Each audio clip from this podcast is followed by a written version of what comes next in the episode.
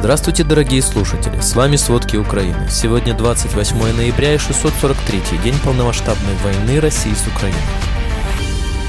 Жену главы разведки Украины отравили тяжелыми металлами. Армия России увеличила количество носителей крылатых ракет «Калибр» в Черном море. За взятку в продажу пошли госпитализация, отпуск и ротация российских солдат. Минфин США пригрозил тюрьмой перевозчикам, нарушающим ценовой потолок для российской нефти. Генпрокуратура России начала проверку из-за роста цен на дрова. Обо всем подробнее.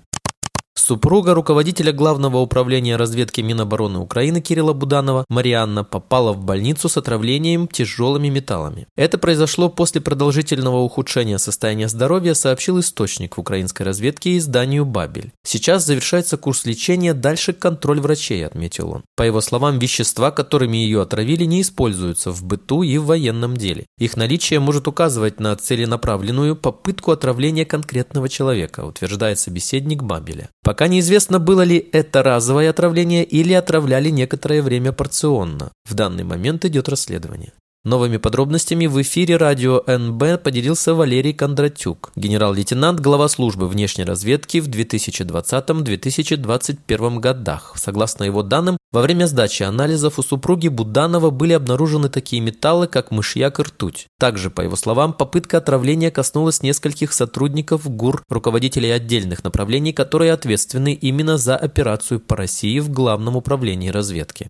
Командование воюющих в Украине российских частей предлагает солдатам за деньги купить себе отпуск, ранение или возможность не участвовать в штурмах. Информацию об этом новой газете «Европа» сообщили мать завербованного в подразделение «Штормзе» заключенного и офицер из мотострелковых войск. Российский офицер подтвердил распространение взяток в армии и предоставил расценки на различные услуги. Например, контузия с госпитализацией оценивается от 10 до 50 тысяч долларов. Отпуск стоит от 5 тысяч долларов до 10 тысяч, а перевод или ротация от 500 до 3000 долларов. Правозащитник Сергей Кривенко отметил, что до начала военных действий солдаты обращались к нему с жалобами на коррупцию в армию, связанную со взятками для избежания нарядов, получения увольнительных и отпусков. В настоящее время количество обращений сократилось, но не из-за отсутствия явления, а из-за сложной ситуации в армии. Взятка или побег из части становятся зачастую единственными инструментами спасения жизни и здоровья военнослужащих, считает он. Армия России увеличила количество носителей крылатых ракет «Калибр» в Черном море. К фрегату «Адмирал Макаров», который вышел в море накануне, россияне вывели еще две подводные лодки. Об этом сообщили силы обороны Юга Украины. Сейчас в Черном море находятся три носителя ракет «Калибр» с суммарным залпом в 16 ракет. В Мариуполе зафиксировали в 15,5 раз повышенный радиационный фон на пляже Песчаный в районе порта. Об этом сообщил советник мэра города Петр Андрющенко. По его словам, местные пропагандисты начали рассказывать, что такой рост уровня радиации безопасный и явился из-за шторма. Андрющенко же заявил, что настоящая причина высокого уровня радиации и обнажения песков не шторм, а российские бомбардировки и ракетные обстрелы города. По его словам, если бы кто-то измерил уровень радиации на Азовстале, а также сделал анализ состава грунта и пыли, разносящихся ветром по городу и дождем в море, то картина стала бы по-настоящему апокалиптическая.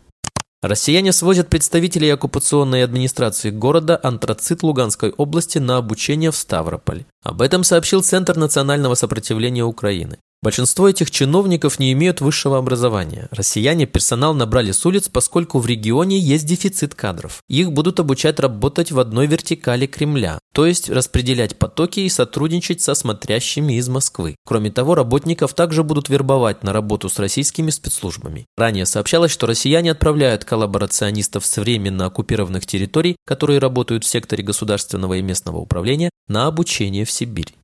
Иран договорился о покупке российских истребителей Су-35, вертолетов Ми-28 и учебных самолетов. Об этом сообщает Reuters со ссылкой на заявление заместителя министра обороны Ирана Медхи Фарахи. Заместитель министра заявил, что завершена разработка планов по поставке истребителей Су-35, ударных вертолетов Ми-28 и ракетных учебно-тренировочных самолетов Як-130 в боевые подразделения вооруженных сил Ирана. По его словам, они обязательно поступят в распоряжение Ирана, и сейчас идет соответствующий процесс. Рейтерс отмечает, что военно-воздушные силы Ирана имеют лишь несколько десятков ударных самолетов, включая российские, а также устаревшие американские модели, приобретенные еще до 1979 года. Напомним, еще в начале марта глава Пентагона Ллойд Остин заявил, что Россия предлагает Ирану беспрецедентное сотрудничество в области обороны, в том числе в области ракеты и противовоздушной обороны, в обмен на поддержку своей политики в отношении Украины.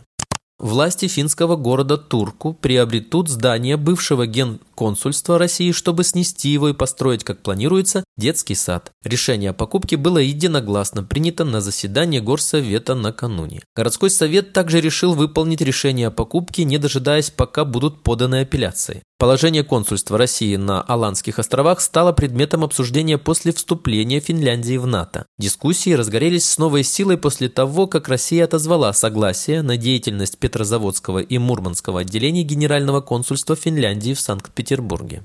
Российский президент Владимир Путин вчера подписал закон о федеральном бюджете на 24-26 годы, расходы на армию в котором установили рекорд со времен распада Советского Союза. В документе говорится, что в следующем году российские власти намерены направить почти треть всех расходов на содержание армии и оборонно-промышленного комплекса. Сообщается, что для того, чтобы направить средства на указанные цели, власти России урежут расходы на поддержку национальной экономики, в частности, на 10% планируют уменьшить расходы на здравоохранение, расходы на модернизацию первичного звена здравоохранения на 14%, на борьбу с онкологическими заболеваниями на 8%, на развитие детского здравоохранения почти на 50%, а развитие первичной медицинской помощи сократится на 20%.